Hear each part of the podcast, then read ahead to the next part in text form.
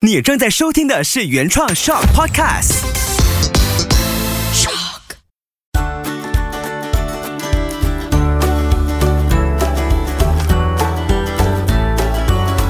秋月的育儿天地。Hello，你好，我是秋月，谢谢收听秋月的育儿天地，搞懂孩子不费力。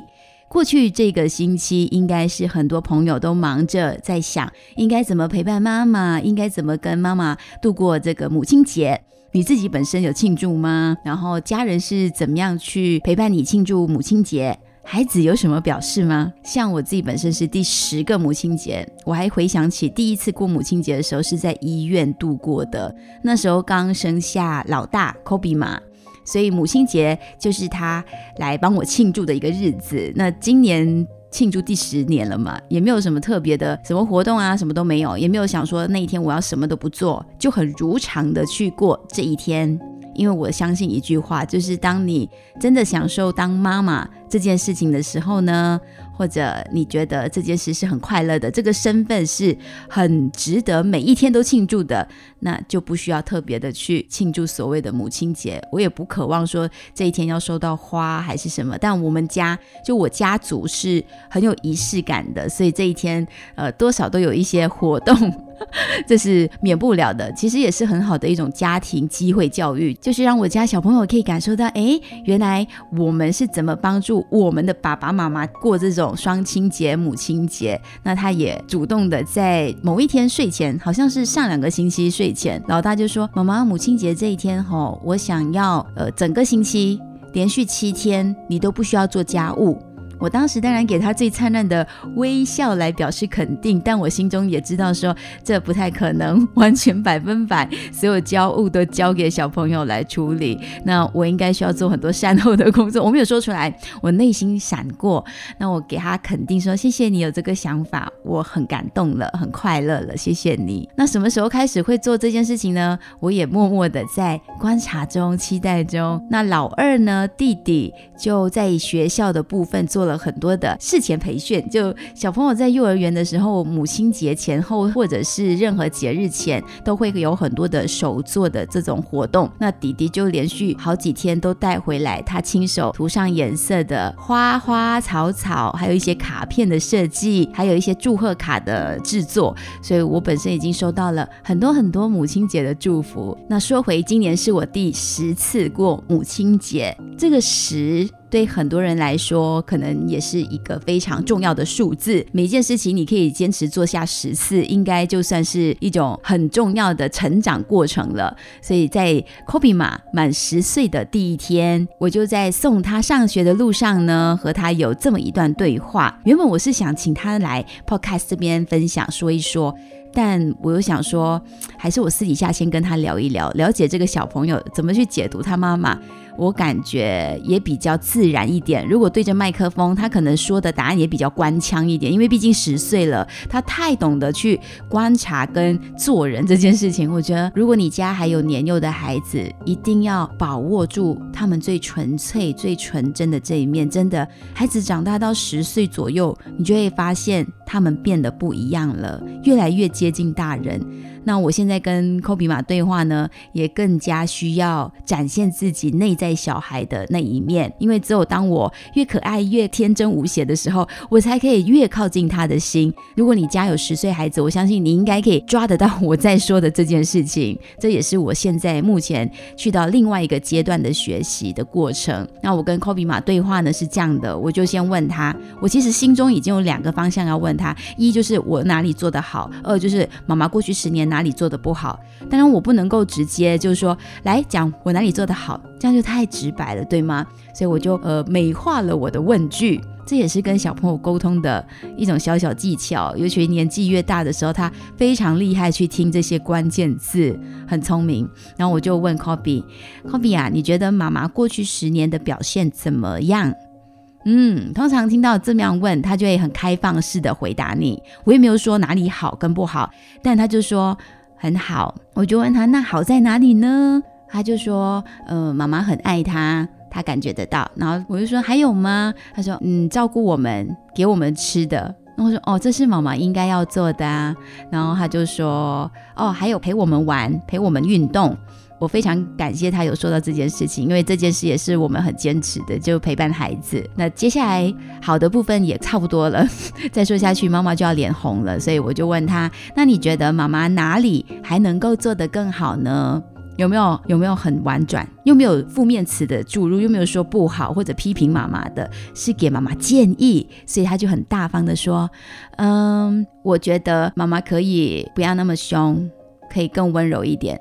但我心里就很大的问号了，我还不够温柔吗？但我没有说出来，因为我知道，知道自己有时候还是会变得比较唠叨，有时候会太过的严格。对于哥哥，像我最近帮他收拾了衣橱之后呢，就很期待他每一次自己收拾衣服的时候，可以放的端端正正、方方正正，放的很整齐。那稍微有一点点凌乱的时候，我就会念一下，那他就会比较大反应了。他就觉得是不是我不够好？我很委屈耶，我都有收。拾为什么妈妈还要指正我？所以我现在这一部分我也在做一个拿捏，怎么收怎么放，让孩子不会觉得有压力。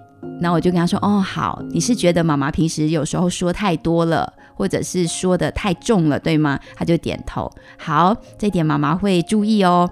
啊，再来还有什么地方妈妈可以做得更好呢？他就说没有了。主要就是这件事情，那我听了下来，我就觉得好吧，那我十年收到的这份成绩单，感觉还是可以的，就是 至少我们又找到了可以努力的方向。因为是第十个年头过母亲节，所以可能想的方向呢也会比较不一样了。我最近常会觉得，就是我们总是在关心孩子的成长阶段，就连找一些资料啊，或者是我翻阅书籍的时候，都是注重在谈孩子的成长阶。段一堆的分析，一堆的论证，为什么这么重要呢？你看，从来到人世间，到我们开始经历所有的身边的成长历程，每一个阶段都是成长的里程碑，每一个阶段都是独一无二，只有那么一次，所以意义非凡。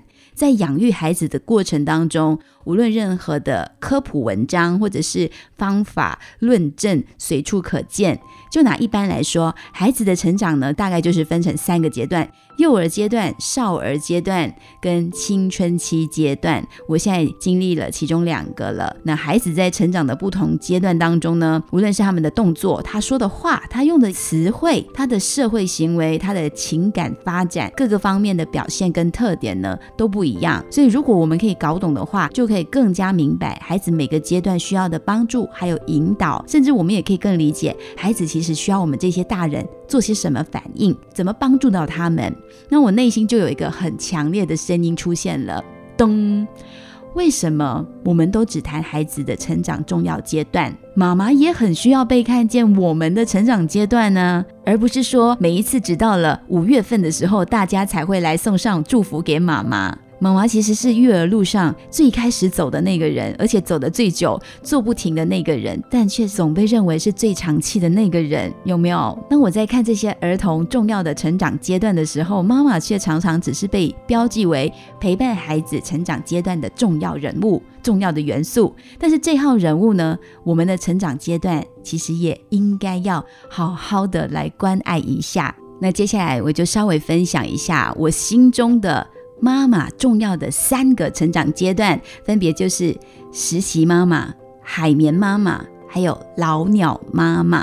第一个阶段，新手妈妈时期呢，就是我眼中的实习妈妈。这个初为人母角色转化的这个过程，我相信现在听着的新手妈妈一定也是感同身受。这段过程，我们获得最多的智慧，因为你从零开始去创造这个小生命的时候，你懂的东西一下子变多了，你的经验值还有你的能力突然间会暴增。还有就是我们常会出现的，就是我不会。怎么办？我要喂母乳，我不会。我要我要开始帮他找学校，要让他上学，我也不会。所以，我们常会出现“我不会”这三个字的过程，去激励我们找答案。然后我们做中学，这是实习妈妈阶段最美妙的一个过程。而且这个阶段，我们的人生经验值暴增，是非常非常的快乐的，也是最努力做分享的。Sharing 就是 Sharing Parents，很爱分享，很爱记录。我曾经也是，然后我现在看着身旁的新手妈妈或者一些妈妈群的热血妈妈做的分享记录文，我都觉得很佩服，因为我实在是回不去那个阶段了。像最近很多的学校假期嘛，所以出游之后前后都有一些分享的文章。我看到妈妈们用心的记录，跟那些去的地方跟图片的分享，我都实在是赞叹和佩服。这就是妈妈成长阶段第一个阶段最重要的核心价值。我们愿意分享，而且我们也期待被看见、被肯定。就是实习妈妈对我们来说，也等同于孩子的幼儿期。其实你去这样做比对，我自己回想。还有做一些稍微的印证的时候，就发现妈妈成长阶段跟孩子的成长阶段是相同重要的。甚至也更重要，因为当你在这个阶段，你看见了自己，你才知道怎么去做一些调整，怎么去更爱孩子，更爱自己。为什么实习妈妈阶段我觉得最热血？因为我们总是在做中学，然后你掌握到的东西，就好像孩子突然间学会走路那样，你就会奔跑起来了。我们就更有动力去做好妈妈的这个角色。但是同时间，他也提醒了我们，当我们更有动力的时候，也要提醒自己。有时候需要停一停，因为这个动力随时会让你变得太用力，太用力在爱孩子这件事情上面，它就会让你更容易出现了挫败感、自责感、内疚感，会觉得自己做不好，会觉得自己是不是在做妈妈这件事情上面无法胜任，也就是回应了前一期还是前两期谈到的一个小小的调查。其实这些都反映在今天的三个重要阶段的分享里面。那第二个妈妈重要的成长阶段呢，也就是我目前正处在的阶段，她算是一个实践妈妈，我把它称为海绵妈妈。因为刚才我说第一个阶段，我们从我不会一直在尝试，在找答案，在试错，在做中学。但是到了这个阶段的妈妈呢，有一定的经验值，我们开始已经跳脱我不会这个阶段了，因为你已经有一些经验，你已经有一些把握，我们反而呢会是进入了。海绵期，也就是说，我开始知道什么我应该吸收更多，什么我应该把它排开，应该放掉了。而且这个过程呢，也对应在孩子的这个成长阶段中。孩子大概进入到第二个重要的成长阶段——少儿时期，我们开始要去帮助孩子修复曾经留在他身上的一些伤痛或者是过程。那这个过程，我们不会说我不会了。妈妈通常在这个阶段，因为是实践型的妈妈。你开始把你在新手妈妈过程当中累积的经验转化成日常中的生活智慧的时候，我们从我不会开始会懂得去说，我不是不会，我只是还没找到方法去做对。就像孩子在这个阶段跟你说：“妈妈，我不会做数学。”那海绵型的妈妈，她可能就会用同样的方式鼓励孩子，就好像鼓励回自己那样。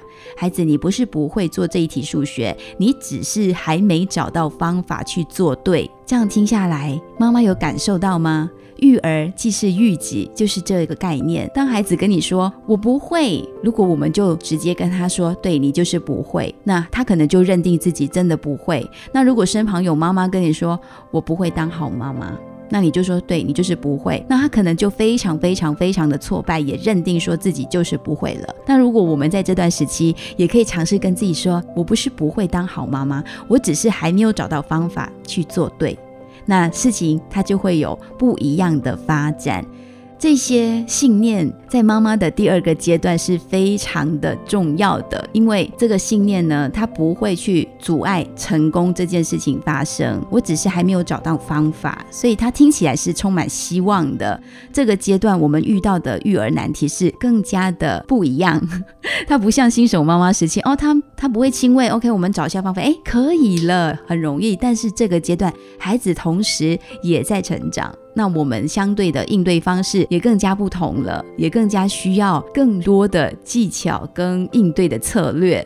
所以这句话，我不是不会，我不是不会当好妈妈，我只是还没有找到方法去做对。它充满了希望，也是一种光源，就是这个光源，它可以给自己。给孩子，还有给身旁的同路人。所以跟我一样身处在这个阶段的妈妈。可以怎么做呢？听一些对你有帮助的 podcast，像你现在在听着这档 podcast，我觉得它多多少少可以给你一点点帮助。我自己也会听回自己的，说真的。然后我身旁还有一些不同类型的 podcast，我也会听人生智慧的、企业故事的，它多少都可以帮助到我去拓展不一样的思维方向，然后再回到育儿这件事。那同时，当你找到了方法，你面对孩子，你说的话。也可能不太一样，但是千万千万记得，这一段期间，海绵型类型的家长千万不要把你吸收到的什么就全盘的把它注入在孩子的耳边，因为对他们来说，一他们思考逻辑跟我们不一样。二，他们可能消化不良，就他也还在转化着自己的情绪，呃，怎么去面对这个小小的世界？你突然间把它套入你所懂的这么大的格局里面的时候，孩子会吃不消。那这也是我最近在反思的一件事情。所以，如果跟我一样处在第二个重要成长阶段的妈妈，也欢迎你听完这段之后告诉我你有什么启发，或者让你想到了什么其他的线索吗？我们一起来再做更多的记录，因为妈妈的成长阶段需要你跟我一起再去建立，把它更完整，然后让更多人都知道我们的成长阶段是多么的重要。我觉得这个话题它不会只是出现在这一期，可能日后有一些适合的讲座或者是分享会，我也会把它拿出来。来再聊一聊，所以如果你有你的经验值，也欢迎跟我做交流，跟我分享你的经验。好嘞，来到妈妈成长的第三个，也是最重要、最后的一个阶段。这个阶段，如果说在职场的话呢？已经晋升到老鸟级妈妈了，这个是资深妈妈的阶段。我本身还没有体会到，但是我从我的妈妈身上已经体会到了。就像我们自己的妈妈，我们现在看到他们的感觉就是：妈，你是不是拿着爆米花在看我们怎么养孩子啊？就是这种感觉。资深妈妈或者是老鸟妈妈，他们已经进入到拿着爆米花去看我们怎么养孩子的这个阶段了。从一开始我们还是新手妈妈的阶段呢，资深妈妈可能就会开始在从旁给你很多的指点，给你很多的评断。到现在，她可能已经默默的在拍手肯定你的教养方式跟整个育儿的过程，它是很奇妙的。我觉得这个过程它也是在成长的。从我自己的家庭来说啦。因为一开始我妈会搞不懂我为什么要这样跟孩子说话，会有很多的评论的声音，甚至觉得我们太宠爱孩子，然后方式不对，这样怎样可以把孩子养乖养大？但是到现在呢，我妈已经会开始说：“对对对，你的育儿天地，对对对，你现在说的这个，对对对。”他会给我肯定，然后也会认同，所以我觉得这个过程我们都在成长。那如果你有机会和资深妈妈对话的话呢，我们可以从他们身上学到很多，而且会看见很多 magic 的 moment。很神奇的是，我们会听见他们的智慧，而且从他们身上也会看见自己的可能。所以我很喜欢和资深的妈妈。聊天跟交流，如果在线有资深妈妈存在的话，欢迎跟我打个招呼。我其实也在寻觅着可以来 Podcast 跟我聊聊天的妈妈朋友。那三个阶段对妈妈来说都非常重要，而且在最后一个阶段，我觉得在资深妈妈的身上，她充满了各种的育儿智慧，很多的方式在他们跟他们的孩子身上也验证了，所以这些是非常宝贵的。可贵的成长阶段，无论你现在走到哪一个阶段，我觉得很重要的一件事是，让你身边人意识到，不只是孩子的成长阶段重要，妈妈的成长阶段也非常重要。当然，如果爸爸在听的话，我也会给你点头，对，爸爸的也很重要。对对对，爱对了，其实。天天都是母亲节，也不一定只是要五月的第二个星期天我们才来吃大餐。你爱对了，天天对你来说，即使是四菜一汤的小菜，对你来说可能也是非常幸福、非常有滋味。这就是爱对了。天天都是母亲节的主题，要跟大家说这件事情很重要，因为爱是双向的。就当妈妈总是爱孩子的时候，我们也要回过头爱自己。就当我们都在读着孩子的重要成长阶段，我们要回过头去读一读自己的成长阶段。我们明白这三个阶段之后呢，才不会过度的局限在我们眼前看到的小螺丝那些让你不舒服的钉子、石子。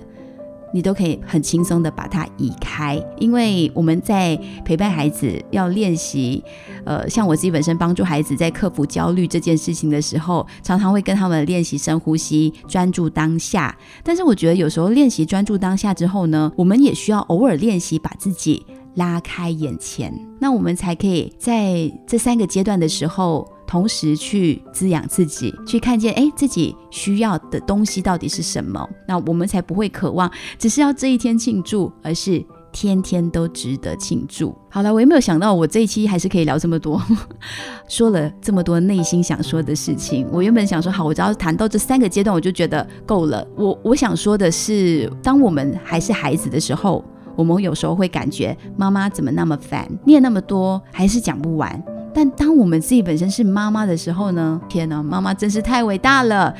哎，总是想着孩子的事情，你才会真的意识到，天天都应该是母亲节。所以这一期听完，应该也过了母亲节，但没关系，因为天天都是母亲节，也祝福所有的妈妈天天都快乐，孩子天天爱妈妈。如果你喜欢这一期的内容，记得把它分享给你身旁很伟大的妈妈朋友一起来收听，爸爸也可以听一听。孩子，如果你现在长大了，也欢迎你听了告诉阿姨你听到了什么。秋月的育儿天地，搞懂孩子不费力。我们下一期再继续聊，拜拜。